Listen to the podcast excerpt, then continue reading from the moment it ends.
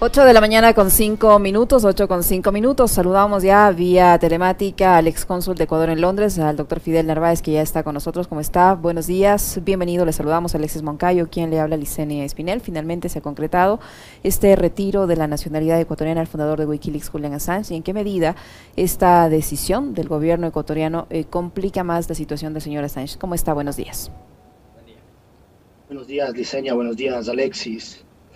Eh, esta decisión no es más que eh, un eslabón eh, más en la cadena de atropellos eh, de las que ha venido siendo víctima Julián Assange bajo el gobierno anterior, el gobierno de Lenín Moreno, y que, bueno, continúa ahora bajo la, la, actual Administración de Justicia.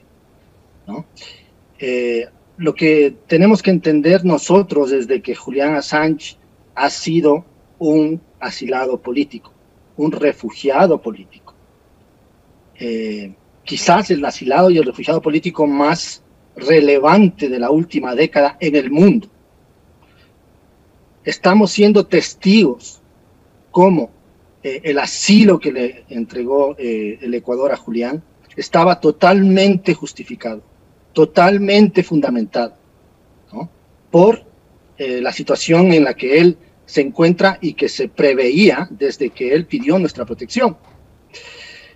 Y lo que hizo el Ecuador, lo que hizo el gobierno de Lenín Moreno, es equivalente a un crimen, porque entregó a un asilado político, a un refugiado político, a sus perseguidores, tirando por el piso toda la legislación internacional y también nuestra legislación eh, nacional que prohíbe la entrega de un refugiado, ¿no?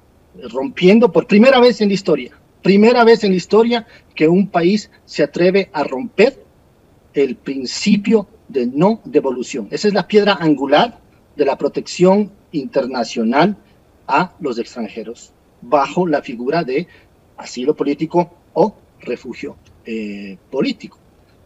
Entonces, eh, cuando ellos entregan a Julián, cometen un crimen y lo que estamos viendo nosotros aquí es eh, tratar de justificar, de tapar ese crimen. Independientemente de que Julián Assange haya sido ecuatoriano, australiano o lo que fuere el momento en que lo entregaron, ya estuvieron cometiendo un crimen al entregarlo a sus perseguidores. Pero más aún, en su condición de ecuatoriano, que evidentemente gozaba cuando fue eh, secuestrado ¿no? por eh, fuerzas extranjeras en nuestra embajada.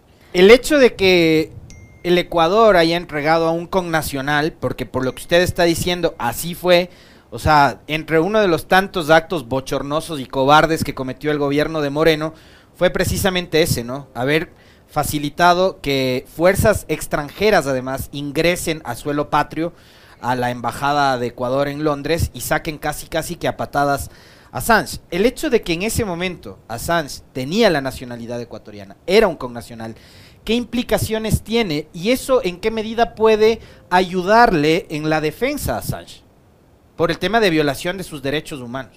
Bueno, quizás ese preciso detalle no sé si tenga alguna relevancia en eh, lo que es su batalla para su extradición hacia los Estados eh, Unidos, pero sí nos debe sí nos debe eh, preocupar y sí nos concierne a todos los ecuatorianos, ¿no?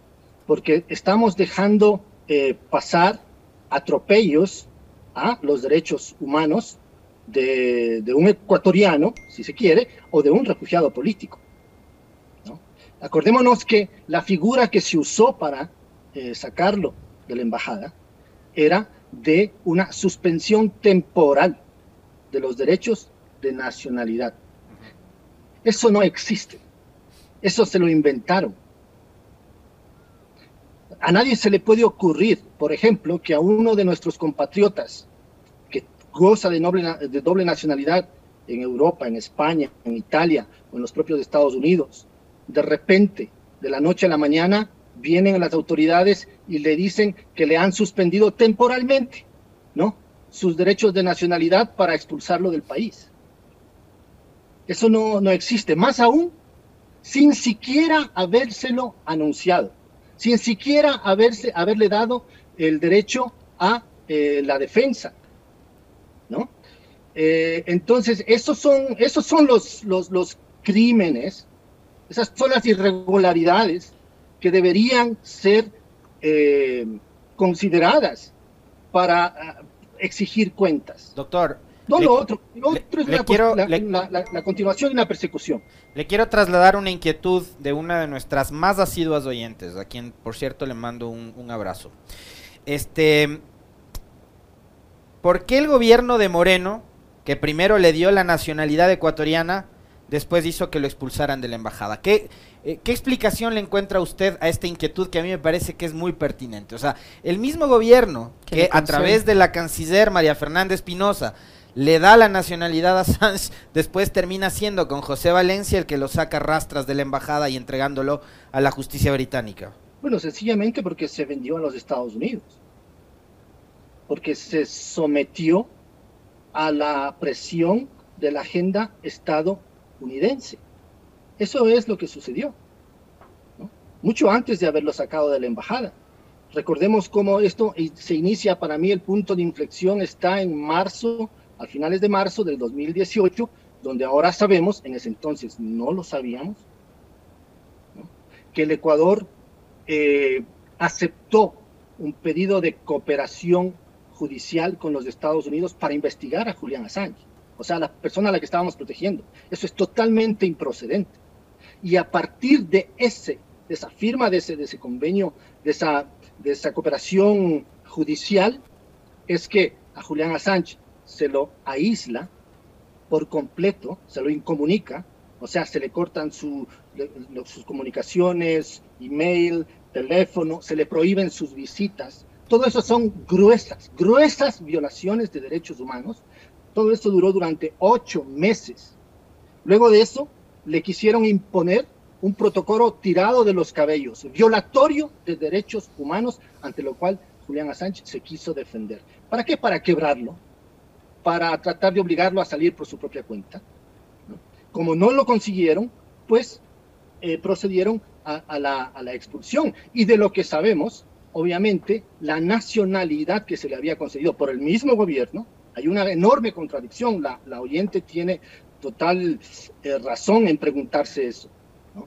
Porque de pronto la misma acción de protección, porque la nacionalidad de Julián Assange es una acción humanitaria, una acción de protección entregada por el Ecuador, ¿por qué de repente es lesiva para el país?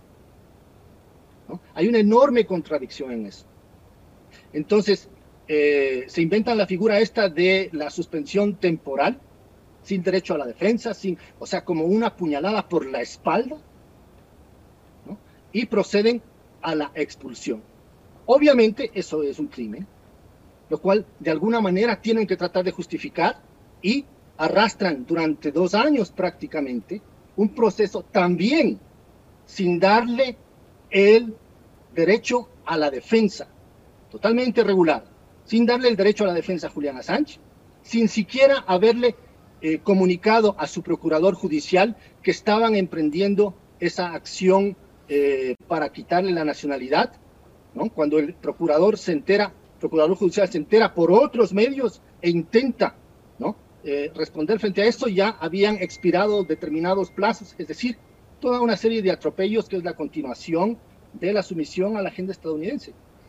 Doctor Narváez, ¿este proceso ya no tiene marcha atrás? Es decir, ¿no hay posibilidad de que se deje sin efecto y él pueda recuperar la nacionalidad ecuatoriana?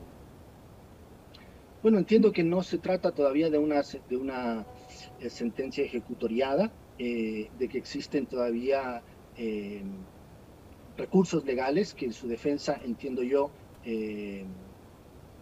hará uso, tanto de, de casación, eh, y qué sé yo, eh, tendrá que agotarse todas, esas, todas, todas esas instancias, pero esperemos que la justicia algún momento regrese a este país y que sea realmente independiente. Porque mire, mire lo que estamos atestiguando. ¿Sabe usted cuál es la base para supuestamente declarar que han habido irregularidades en la entrega de la nacionalidad a Julián Assange? Un informe del ex célebre, tristemente célebre, ex contralor Celi. Pablo Celi. Exactamente. Detenido en prisión preventiva por presunta delincuencia organizada. Exactamente. ¿Desde cuándo la Contraloría tiene la potestad de juzgar una acción eh, política? Porque, repito, la nacionalidad de Julián Assange es una acción humanitaria de protección que está contemplada en la legislación internacional para los refugiados políticos. Es decir, ahí hay una combinación de toda nuestra eh, legislación nacional para el tema de naturalizaciones, pero también las obligaciones que tiene el país cuando ha eh, concedido protección internacional a una persona. Entonces, no se trata de un proceso de naturalización convencional. La propia convención de, de los refugiados eh, obliga a los países a eh, facilitar la nacionalización de las personas. ¿sí? Los, los estados no, no solamente deben respetar el principio de no devolución, sino que están obligados imperativamente a tomar medidas positivas. ¿Cuáles son esas medidas positivas? Pues bueno, facilitar la naturalización, ¿no? La asimilación, este, acelerarla. Estos son los términos que se usan en la legislación. Acelerar los trámites de naturalización, reducir en todo lo posible los derechos y los gastos de tales trámites, hacer exenciones, exenciones, lo dice el alto comisionado para los derechos humanos, ¿no? Eh, las excepciones que se hacen para las condiciones para la naturalización que sean incompatibles con la, con la condición de una persona refugiada, ¿no? Tiene que ver con los documentos de identidad. ¿Qué dice la Contraloría? Que el señor Assange no tenía un documento de identidad. Por supuesto que no tenía un documento de identidad, era un refugiado político. Su pasaporte estaba en manos de las autoridades británicas desde hace muchos años y ya había expirado. ¿no? ¿Qué es lo que dicen? Que no tenía eh, medios eh, suficientes para financieros para autosostenerse. Por supuesto que no lo tenía. Y todo eso está especificado por el alto comisionado de los derechos humanos que tiene que ser obviado en, cuando se trata de un refugiado. Igualmente con el tema del idioma. Todas esas exenciones son parte de, los, eh, de lo que le combina la legislación internacional al país para poder facilitar, acelerar, ayudar a un refugiado político a obtener una nacionalidad. Entonces no se trata de un proceso de nacionalización convencional, como que si se tratase de un futbolista cualquiera o de una persona que se casó con un ecuatoriano. Y si todo eso está claro, si todo eso está claro, doctor Narváez. Si todo eso está claro, doctor Narváez, ¿por qué entonces la Contraloría del señor Celi eh, emite ese informe? Porque lo hace de mala fe. Por supuesto que lo hace de mala fe. Y lo, lo grave es que, bueno, ya tenemos idea del tipo de informes que producía esa Contraloría. Pero lo grave de esto es que la, el sistema judicial se acoge a eso. Eso es vergonzoso realmente. Totalmente vergonzoso. Y en este mismo proceso, como yo había dicho, se le ha negado un derecho a la defensa a Julián Assange. No se ha permitido que él comparezca para eh, defenderse, como si, se, como si él estuviera de vacaciones en, algún centro de retiro, piden que se eh, conecte a un link. Se trata de una persona que está en una cárcel de máxima seguridad, justamente como consecuencia de los atropellos de este país. Doctor Narváez, em, una de las, de las razones o uno de los argumentos del gobierno de Lenín Moreno para empezar este proceso ¿no? de retirar la condición em, de, refugiado o de asilado de Julian Assange fue que él violó reiteradamente las convenciones internacionales y los protocolos de convivencia. Ahí se inventaron una serie de relatos que en realidad eh, parecían eh, demasiado demenciales, ¿no? Eh, que él manchó las paredes de la embajada con heces fecales y cosas porque hacía fiestas, que no dejaba dormir a los vecinos, que andaba en patineta, etcétera, etcétera. Eh, estos episodios que relató el canciller Valencia y el propio gobierno de Moreno, ¿qué tan reales son? ¿O eran parte de todo este montaje que armaron para hacer lo que hicieron? El 99% de esas eh, alegaciones eh, están totalmente tergiversadas o son netamente falsas. Sobre todo a, la célebre S en las paredes. O sea, eh, para cometer un crimen tienen que tratar de justificarlo de alguna manera. Inclusive, inclusive si alguna de esas cosas, que no lo fueron, porque yo estuve ahí dentro de esa embajada durante seis de los siete años que estuvo Julián Assange ahí, inclusive si fuesen alguna de esas ciertas, no le dan derecho al Ecuador de romper sus obligaciones frente a un asilado político no justifican el crimen, el crimen que ahí, que ahí este, se ha hecho.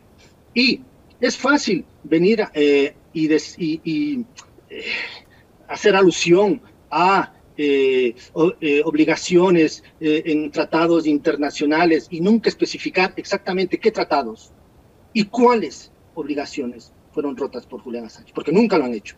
¿no? Son generalidades ¿no? que se había entrometido en asuntos de otros países. Eso es descabellado, eso es estúpido. Es como decirles a ustedes, eh, periodistas, ustedes no pueden opinar sobre otro país, no pueden hacer una opinión sobre un país vecino. Un periodista, eh, eh, por supuesto que tiene, un asilado político no pierde el derecho a su libertad de expresión, menos aún un periodista. Entonces, todo eso está ahí para tratar de justificar eh, un crimen y una sumisión total a la agenda estadounidense. ¿no? Pero además, con el antecedente de que, eh, con el agravante de que sabían a ciencia cierta que estaban atropellando esos derechos y que estaban eh, entregándola a una situación totalmente de vulneración de sus derechos. Esto lo hicieron conscientemente y le mentían reiteradamente al país, sobre todo el canciller Valencia, le mentía reiteradamente al país de que no, de que no se estaban vulnerando los derechos del, del asilado político, de que no se estaba considerando la posibilidad de su entrega. Hoy en día ya han sido publicadas las memorias de un funcionario británico que estaba un funcionario del Ministerio de Relaciones británico que estaba directamente involucrado en, eh, en la relación bilateral con el Ecuador. Y es claramente ahí, en sus memorias, se nota la mentira que el Ecuador le venía diciendo al país. Porque esta entrega vergonzosa del asilado político se venía planificando, se venía negociando, se venía eh, cuajando meses, meses antes de que suceda, ¿no? Eh, por confesión de los propios funcionarios británicos, sus reuniones con el embajador ecuatoriano eh, en Londres, sus comunicaciones, ¿no? Con el propio canciller Valencia, etcétera, etcétera.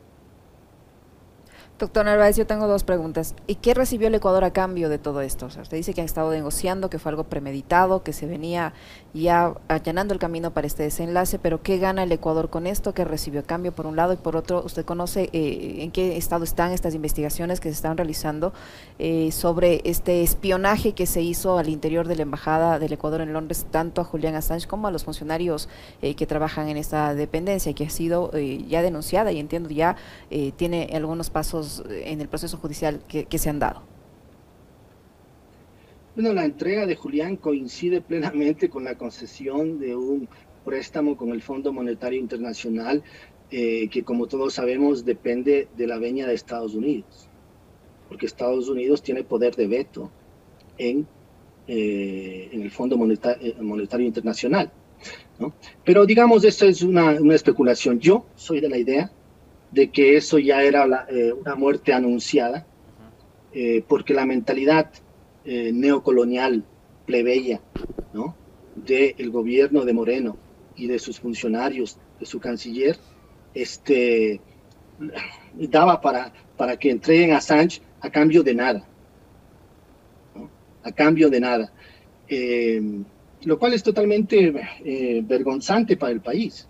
porque, o a cambio de cosas similares, doctor o a cambio de cosas similares. Porque hoy, por ejemplo, sabemos que la señora Romo vive en los Estados Unidos, por ponerle un ejemplo.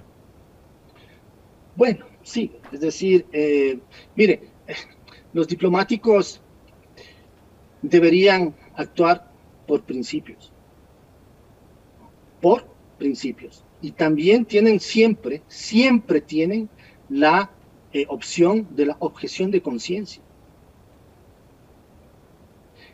el difunto embajador Carlos Abad, que precedió al sicario que fue enviado por, la Cancillería para eh, sacar a Julián Assange de la embajada, claramente nos había advertido a todos los funcionarios que si les llegasen a instruir la salida de Julián, él prefería renunciar, porque no podía concebir terminar su carrera diplomática como un criminal. Así nos lo dijo. Pero hay otros que no, que claramente no, no, no, tienen esa entereza este, eh, moral, Ni ética. Respecto a las investigaciones del proceso de espionaje que, se, que hubo al interior de la Embajada de Ecuador en Londres, eh, doctor Narváez, ¿usted conoce algo? ¿Cómo está ese proceso?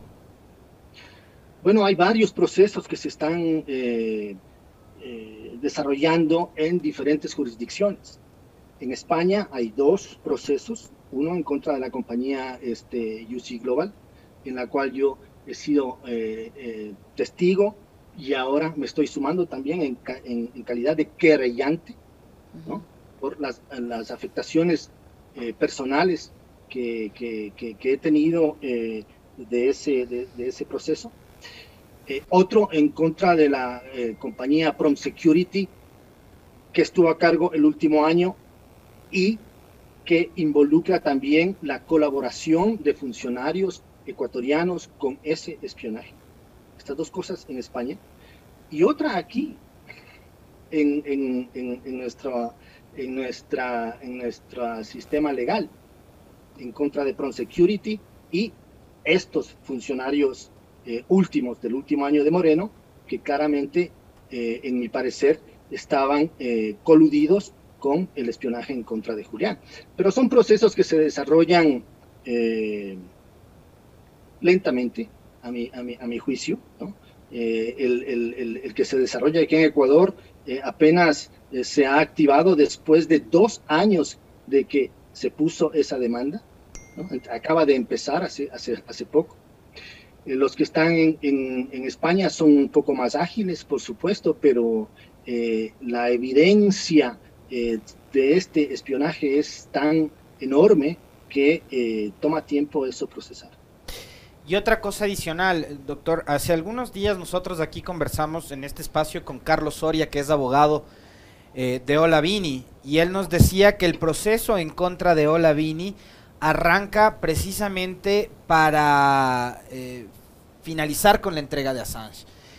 fue parte del proceso, ¿no? Porque además hay que recordar el mismo día en que las autoridades y el Scotland Yard en Inglaterra entran a la Embajada de Ecuador en Londres, ese mismo día detienen aquí en el aeropuerto de Quito, en Tababela, a Olavini. Entonces, eh, como que trataron de atar cabos eh, y había un, un, eh, un, topo por ahí, ¿no? Llamado el ruso, que no era ruso, que era un argentino, que era un, un chismoso de estos que les da información a inteligencia y de tales, que fue donde la ministra Romo de esa época le dijo, verás, hay un tipo de nacionalidad este, rusa que es un hacker, que se llama Olavini, que es pana de Assange, entonces él le da información y es el que está hackeando las cuentas de acá y no sé qué. Entonces acá hay una maraña de violaciones de los derechos humanos a partir de lo de Assange, que tiene que ver también con Olavini como uno de los perjudicados, doctor. Sí, de lo que yo conozco, de lo que yo conozco, no tengo el placer de conocer a Ola eh, pero de lo que he dado seguimiento al, proceso en contra de él, lo que le sucede a Ola es en chiquito lo que le sucede a, Julián, es decir, toda una serie de atropellos eh, judiciales. Eh, para, en el caso de Julián, para criminalizar eh, el periodismo, para castigar, para aterrorizar, atemorizar a los periodistas que se atrevan a hacer lo que hizo Julián. Y en el caso de Ola, lamentablemente, como una víctima colateral de toda esta persecución internacional para tratar de justificar el crimen cometido en Londres. Es decir, tratar de distraer la atención de lo que estuvo sucediendo ese día en Londres, donde los ojos del mundo estaban clavados, para, eh, qué sé yo, tratar de justificar ese, ese, ese, crimen. Y después de más de dos años de, de aquello, eh, es claro y es evidente de que eh, eh, Olavini tiene derecho a una reparación por parte de este país, ¿no? por todos los atropellos cometidos en contra de su, sus derechos humanos. Muchísimas gracias, doctor Narváez, por su tiempo, por la información que nos ha proporcionado. Ha estado con nosotros el doctor Fidel Narváez, ex cónsul de Ecuador en Londres. Gracias, doctor. Muy amable.